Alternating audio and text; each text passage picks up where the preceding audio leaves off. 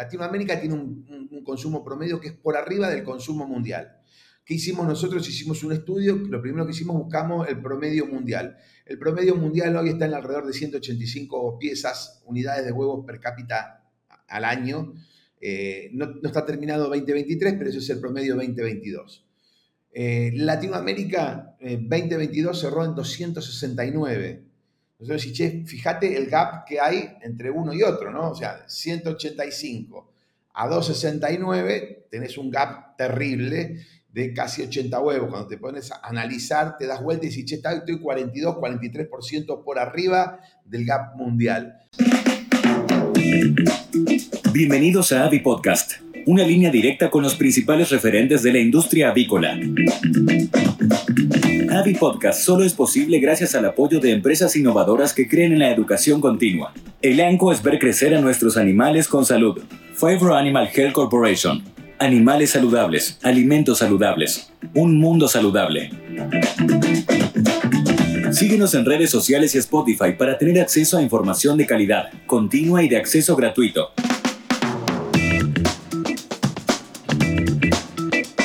Bienvenidos a este nuevo episodio. Mi nombre es Daniela Libolsi y hoy vamos a charlar con un referente sobre lo que significa el sector huevo para las economías de Latinoamérica. Con ustedes el doctor Javier Prida. ¿Cómo te va? Un gusto, muy buenos días.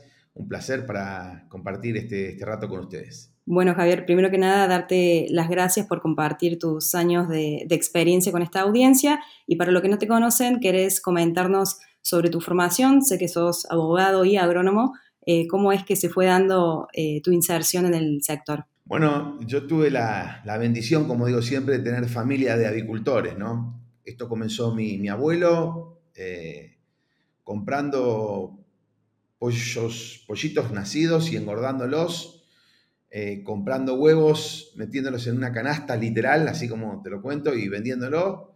Ya después mi padre, en la década del 60, del 70, empezó a agrandar el negocio. En el año 80 ya dejó de ser vendedor, sino que también empezó a ser productor y comercializador.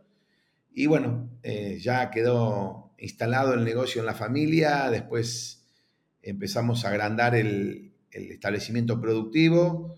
Y bueno, llegamos a la década del 90, cuando yo empecé a estudiar eh, abogacía, venía de un colegio agrotécnico, me recibí de experto en agronomía, de agrónomo general, eh, veía que el campo estaba muy desprotegido con la legislación y yo quería ser abogado para buscar leyes que, protejan al campo y que lo tengan más contenido, etcétera, etcétera. Y bueno, eh, hice una combinación campo-legislación y en el año 2000 un gran amigo me vino a buscar para que les dé una mano a las autoridades de ese momento de Capia, que era Juan Carlos Mota, el hermano de Don Héctor, y ahí ingresé a, Capia y bueno, de ahí nunca más me fui. Toda una trayectoria.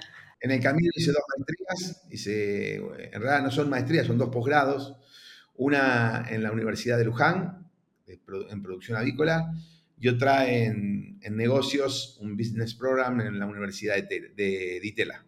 Así que nada, siempre formándome, tratando de aprender, eh, siempre buscando información, eh, investigando. Eh, ahora, bueno, como te contaba hace un ratito, estamos muy metidos con una app, desarrollamos una app con, dos personas más. Ahora se sumó una tercera, somos cuatro, que bueno, creo, creo que va a, va a resolver muchos problemas de los avicultores en el mercado. Eh, tengo mi consultora que se llama Excelente en Estados Unidos. La verdad que me va muy bien, estoy muy satisfecho. Eh, damos soluciones avícolas al negocio, desde comprar un campo, elegir la tierra y desarrollar eh, la producción, hasta poner un, estuche de huevo con un determinado este, motivo o tipo de estuche en, la góndola de un supermercado o hacer una campaña publicitaria. Hacemos, hacemos todo, absolutamente todo. Qué bien, qué bien, Javier. Eh, esta inquietud eh, siempre ayuda, ¿no es cierto? Eh, y bueno, y arrancando con, la temática del episodio y por ahí a sabiendas del, crecimiento que viene teniendo el sector avícola en general debido al aumento de la población, que, siempre viene acompañado de, de un aumento por la demanda de proteínas de calidad, las cuales, como bien sabemos, son bastante asequibles en comparación de, otras de origen animal. ¿Nos querés contar, según tu análisis, Javier, cuál es la situación particular de Latinoamérica en este escenario? Sí, bueno, también soy el coordinador del Instituto Latinoamericano del Huevo, que eso la verdad me lleva a tener vínculo con 19 gremiales desde México a Chile, eh, pasando por dos gremiales que están en, lo que es el Caribe, que son Dominicana y Cuba. Después todo lo que es el continente, con excepción de Guayana, Guayana Francesa y Surimán, tenemos todos los países dentro de la Asociación Latinoamericana de Apicultura y uno va aprendiendo, va intercambiando información, va ayudando, porque en algunas gremiales tienen eh, quizás están con algunas eh, cositas un poquito más alejadas de las que estamos nosotros, y realmente se aprende de todas, de todas te dejan alguna enseñanza. Y, vemos que el huevo, cuando vos tomás los países por población, México, Colombia, Argentina, eh, son tres países que están en el top 5 mundial de consumo de huevo. Y además tenés a Brasil, que está muy poblado y tiene muy buen consumo, y además tomás al resto de los países que en general, con excepción de cuatro o cinco países, tienen también un buen consumo, la verdad que Latinoamérica, como bien dijiste vos, busca una, una proteína asequible, o sea, accesible, barata, versátil, natural, y nos permite estar muy bien posicionado. Eh, hablaba eh, hace un tiempito atrás con una funcionaria que me llamó de FAO con respecto al tema de eh, cómo podían hacer ellos desde FAO para dar una mano con respecto a buscar una proteína versátil, rápida. Y, la verdad yo le dije, no busquen más, ya lo tienen, es el huevo. Bueno, ahí lo que se complejizaba un poquito era cómo se repartía el huevo cocido, porque eh, FAO, que ayuda mucho en los campamentos de refugiados, eh, tiene que ir la comida ya cocida, no pueden prender fuego, llegan a agarrar todas las, me explicaba, llega a agarrar todo lo que son las carpas donde duerme la gente, hace un desastre. Entonces necesitaban la, cocina, este, el, producto, los alimentos ya tienen que estar cocidos. Y ahí el problema que tiene el huevo es que eh, el huevo duro, por ejemplo, como se dan en algunos países como Venezuela, la India, Chile, que a los chicos se les da una porción de huevo duro, eh, a los que están escolarizados, tiene que estar refrigerado. Entonces ahí tenemos de otra limitante, cuando no es el, la cocción, es el frío, eh, la cadena eléctrica, ¿no? Eh, entonces, bueno, pero ellos consideraban que sí, que el huevo era bueno. Estamos ahora ayudando a armar una especie, una galleta proteica con hierro, vitaminas, minerales, que va a ser algo muy parecido a un bizcochuelo, una magdalena, donde va a tener mucha energía para los refugiados y el, eh, digamos, eh, el ingrediente estrella eh, va a ser el huevo. van a tratar de bajar el contenido de harina y el contenido de azúcar y reemplazarlo, pero venimos bien con ese desarrollo también. Así que nada, la gente come huevo, obviamente al argentino le pones un, asado, le pones un pedazo de cerdo, le pones un cuarto trasero de pollo o pechuga y le pones un omelette, te va a elegir el asado. Todos vamos a elegir el asado. Pero bueno, lamentablemente la, la situación de los últimos años de Argentina ha hecho que el que no puede pagar asado, paga cerdo. El que no puede pagar cerdo, paga pollo. El que no puede pagar pollo, paga huevo. Por eso pasamos a ser el tercer país consumidor de huevo del mundo. Y te cuento algo, esto es una novedad, ayer hacíamos los números estamos muy cerquita de ser el segundo. Estamos a casi nada de Japón. Así que si seguimos así, en el ritmo por arriba de los 335 huevos per cápita, el año que viene podemos correr a Japón de, los niveles de consumo. Qué bien, qué bien. Eh, bien, y Javier, y si hablamos del aspecto económico, ¿cómo es que impacta el sector del huevo al Producto Bruto Interno de, de, la región a nivel Latinoamérica? Y si tenés datos por ahí del impacto social que tiene en términos de empleo. Mira, eh, eh, el huevo prácticamente no tiene impacto. Cuando vos te, pones a analizar detalladamente cuánto gasta de su salario un latinoamericano en alimentación contra un americano o contra un europeo, el europeo gasta entre el 15 y el 22% de su ingreso en alimentación.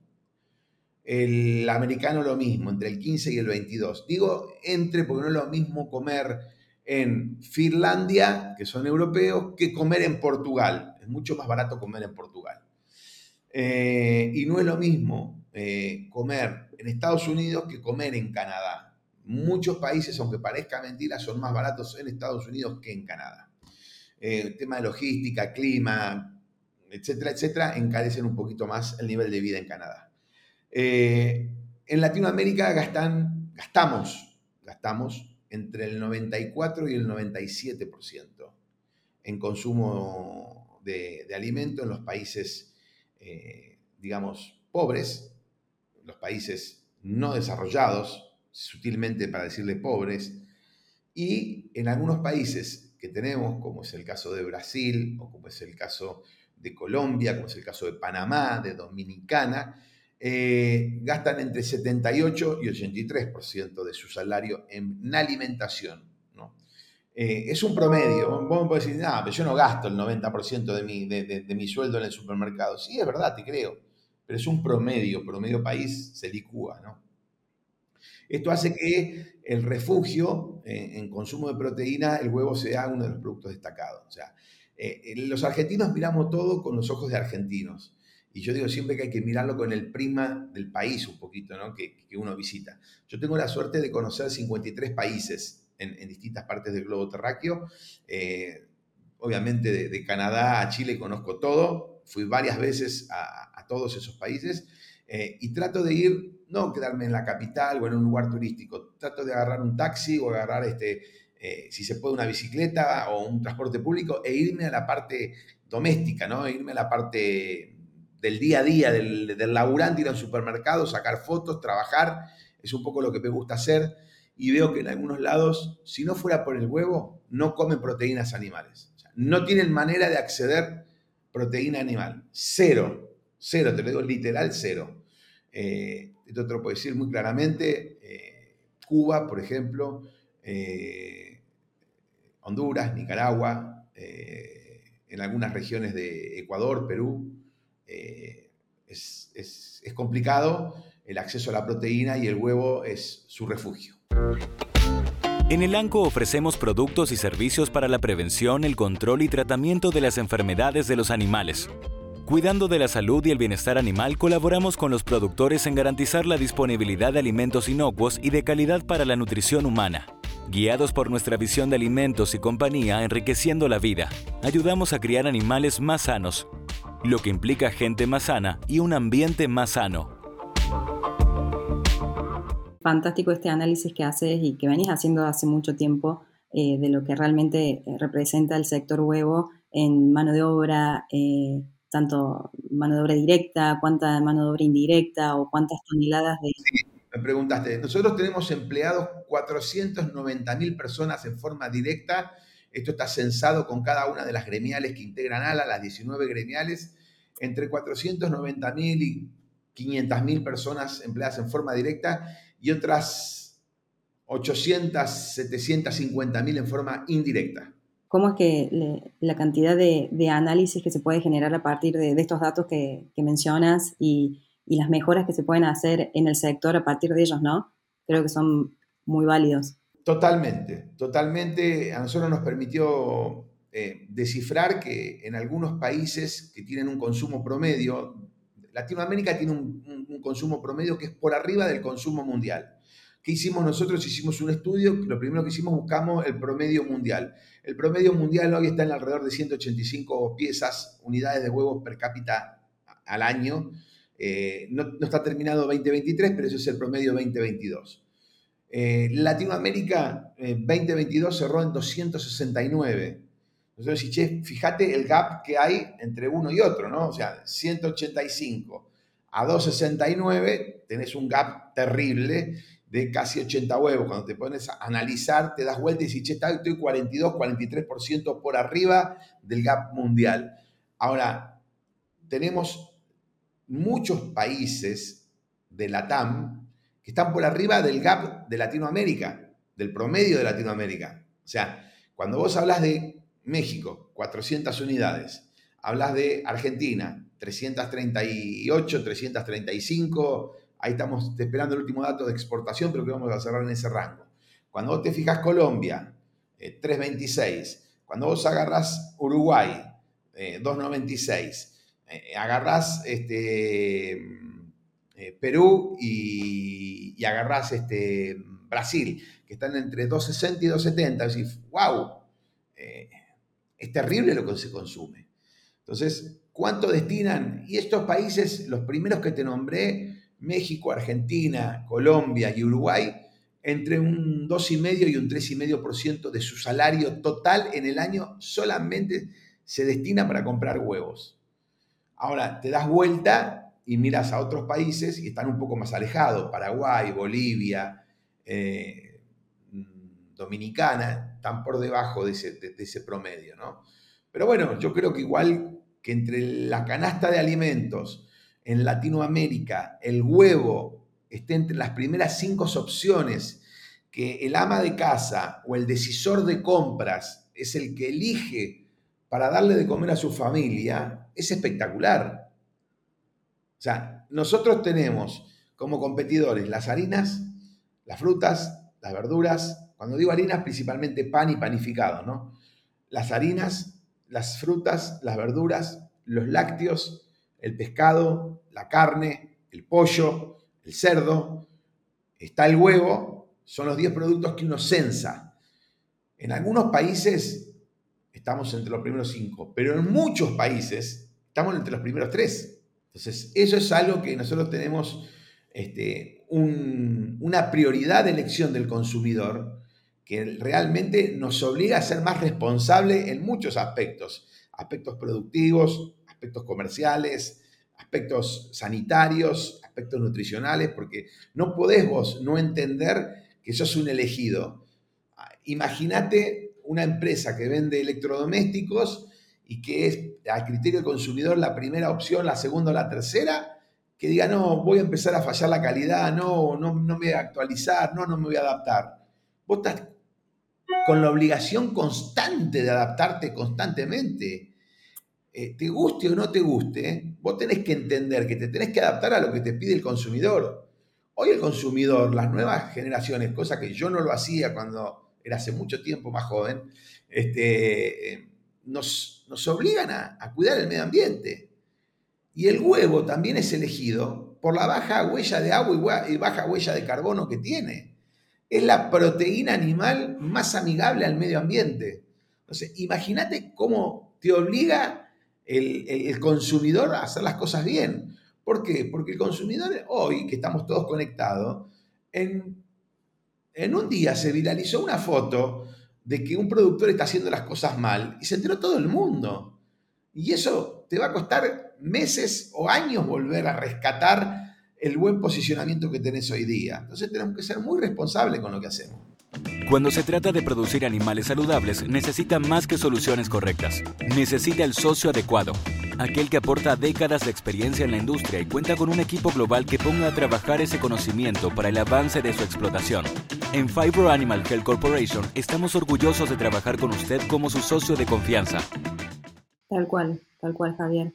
Y si bien es una producción con infinidad, diría, de ventajas competitivas, como bien la fuiste mencionando, en relación a otras producciones pecuarias o a otros productos, eh, como puede ser la eficiencia del uso de recursos, como mencionaste, la huella de agua y de carbono, eh, o los ciclos rápidos de producción que tienen las aves. Pero por ahí todo esto no quiere decir que no sea un sector libre de desafíos, por lo que me gustaría preguntarte y cuáles son los, principales desafíos que enfrenta el sector en Latinoamérica. Mira, hoy tenemos un desafío importante que está planteado por un pequeño sector de la sociedad, pero no deja de ser un desafío, que es, eh, yo lo llamo los animalistas, ¿no? los que defienden a los animales. Tenemos un desafío importante y creo que eh, hay algunas cosas que el sector ha corregido afortunadamente y ha mejorado. Eh, lo celebro, Quedan algunas también por hacer, quedan algunas, no mucho, pero sí quedan. Eh, y realmente ese es el desafío que más tiempo hoy nos ocupa. Pero, pero, y ahí vamos, no es el desafío más importante. Hoy el desafío más importante es el, desafío sanitario, es la influenza aviar.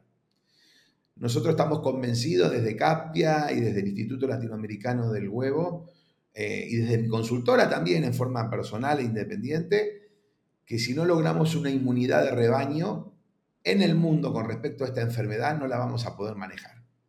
La influenza aviar llegó hace un tiempo atrás, año 2003, 2004, se multiplicó exponencialmente por el hecho de que los animales salieron de la jaula y empezaron a pastorear y eso se, empezó a multiplicar y hoy no lo, no lo pueden manejar, no lo podemos manejar. Lo digo respetuosamente, tuvimos en la década del 60 y del 70 años buscando la mejor inocuidad de nuestros productos y descubrimos que la mejor inocuidad era teniendo el animal adentro de, de, de una jaula. Yo creo que hoy hay que seguir adaptando jaulas, armar comunidades más grandes, jaulones más grandes, o tener el animal adentro de un galpón para mí sacarlo a pastorear es una locura, por muchos factores, pero estamos principalmente hablando de la influenza aviar.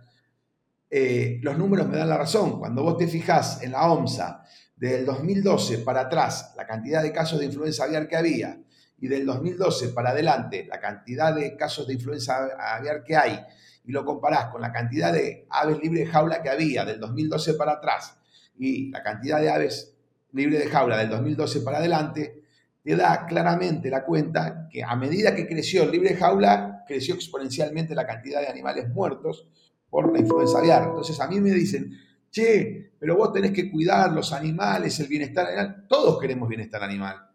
Pero vos, que defendés el, el bienestar animal, estás mandando a la muerte a un animal hoy día. Hoy lo estás mandando a la muerte. Literal como te lo digo. Hoy sacar un animal y dejarlo eh, eh, en, pastoreando, ese animal, además de las alimañas, como pueden ser zorros, lagartos, eh, perros, aguiluchos, lo que sea, también son atacados por virus y bacterias. Entonces, el virus de la influenza aviar es un virus letal.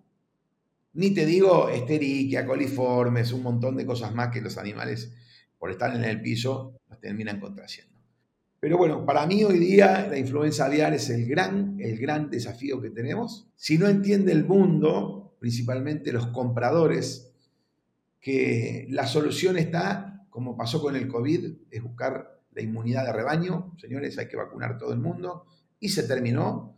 Eh, cada día vamos a estar eh, más preocupados porque eh, solamente queda un solo una sola región en el mundo donde no llegó la influenza aviar, que es Oceanía, después está en todos los rincones del mundo. Así que si no nos damos cuenta de que es el camino de la solución, vamos a estar este, siempre sabiendo que puede llegar a volver a entrar. Bueno, y, y, por último, Javier, me gustaría preguntarte hacia dónde pensás que se dirige el sector huevo en Latinoamérica y si existen tendencias emergentes que podrían eh, influir en la dirección que podría tomar. Yo creo que si el sector hace los deberes que le falta hacer, como dije hace un rato que hay deberes que faltan hacer, yo creo que si el sector eh, sigue dando respuesta y sigue dando soluciones nutricionales y económicas a los consumidores, bueno, damos dos soluciones nosotros, además de ser un producto económico, es nutritivo. Entonces, damos dos soluciones en un solo producto. Eh, yo creo que el huevo tiene todavía un potencial de crecimiento muy grande, pero depende de nosotros. Más de nosotros que del consumidor. El consumidor ya sabe que el huevo, el huevo va, pero tenemos que hacer este, algunos deberes, porque va a llegar un punto donde la gente cada vez va a consumir menos carne, por varios factores, pero principalmente por factores económicos y medioambientales. Son los dos factores que van a empezar a bajar a nivel global, a nivel mundial, el consumo de las carnes. Cuando hablo de carnes, hablo de todas, ¿eh? no en una particular. Eh, y yo creo que cuando la gente busque una proteína y diga, no, yo carne no como, se va a meter en el huevo. Y ahí nosotros tenemos que estar mm, demostrando lo que hacemos, que hacemos las cosas bien, que cuidamos el medio ambiente, que tenemos un producto natural, versátil, económico, accesible, envasado en origen, sin conservantes naturales, sin aditivos, eh, que lo puedes comer en un plato principal, en un postre, en, una entrada, eh, lo puedes comer eh, a la mañana, a la tarde, lo puede comer un bebé, lo puede comer un adulto, un, un chico que está en plena etapa de desarrollo, un abuelo de la tercera edad, cualquier persona puede comer, no tenés restricciones hoy con algunas excepciones de algunos este, pacientes alérgicos, después no hay restricciones para comer huevo. Entonces digo que si hacemos las cosas bien podemos crecer muchísimo. Pero ojo, tenemos que hacer las cosas bien. Y veo en algunos sectores que todavía no hizo el clic, ¿no? en algunos sectores del mundo, la agricultura de postura en algunos lugares no hizo el clic de esa transferencia, de ese, de ese acceso a la modernidad, de ese decir, muchacho, acá ahora es todo 360, eh, ahora es todo moderno, ya no es más ni siquiera 2.0, ya es 4.0, tenemos que estar adaptándonos y hay como eh, en algunos eh, lugares, en algunas empresas muy importantes, hay como una reticencia de los mandos a querer modernizarse. ¿no? No, bueno, yo no sé cuánto me quedan, me quedan 5 años, 10 años. Y, pero 5 años, 10 años en la agricultura, a la velocidad en que vivimos muchísimo. Yo miro para atrás y hace 10 eh, años eh, el mundo era otro y la conectividad era otro y, el celular no tenía todas las aplicaciones que yo hoy tengo y, no, existía el e-check.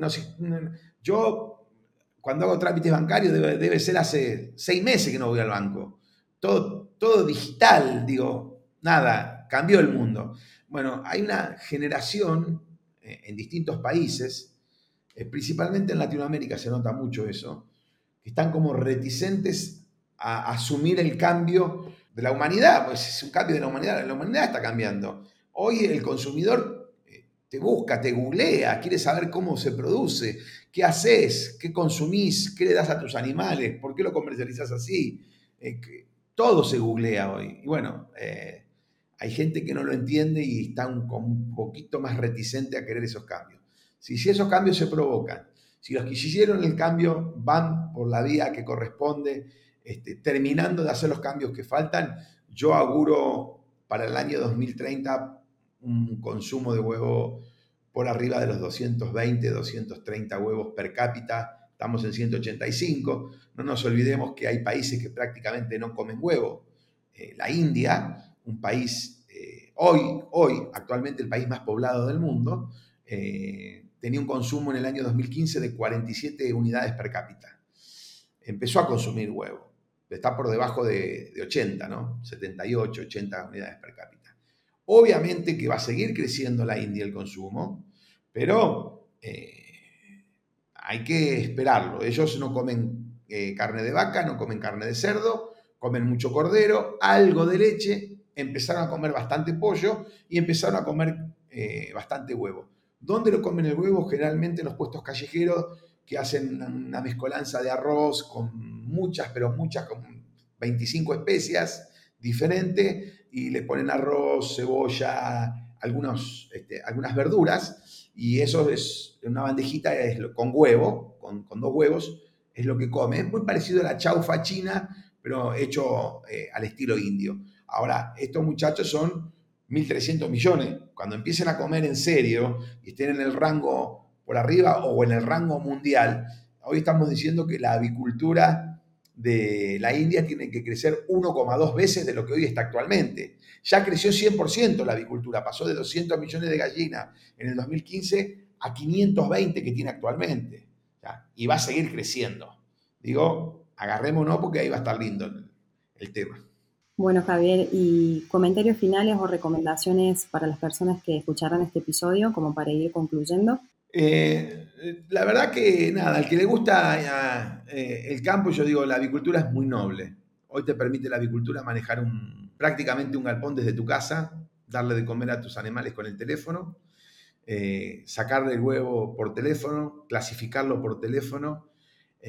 Hoy la avicultura te permite hacer controles de, de producción, de ingreso de materia prima, todo en forma digital. Que se vayan metiendo, es lindo meterse que se vayan metiendo, que vayan experimentando.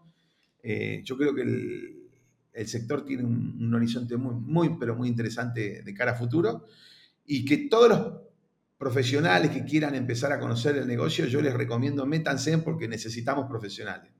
Necesitamos veterinarios, necesitamos ingenieros agrónomos, necesitamos zootecnistas. Es, es un, sector que da muy buenos trabajos es un sector que genera muy buenos ingresos a los profesionales.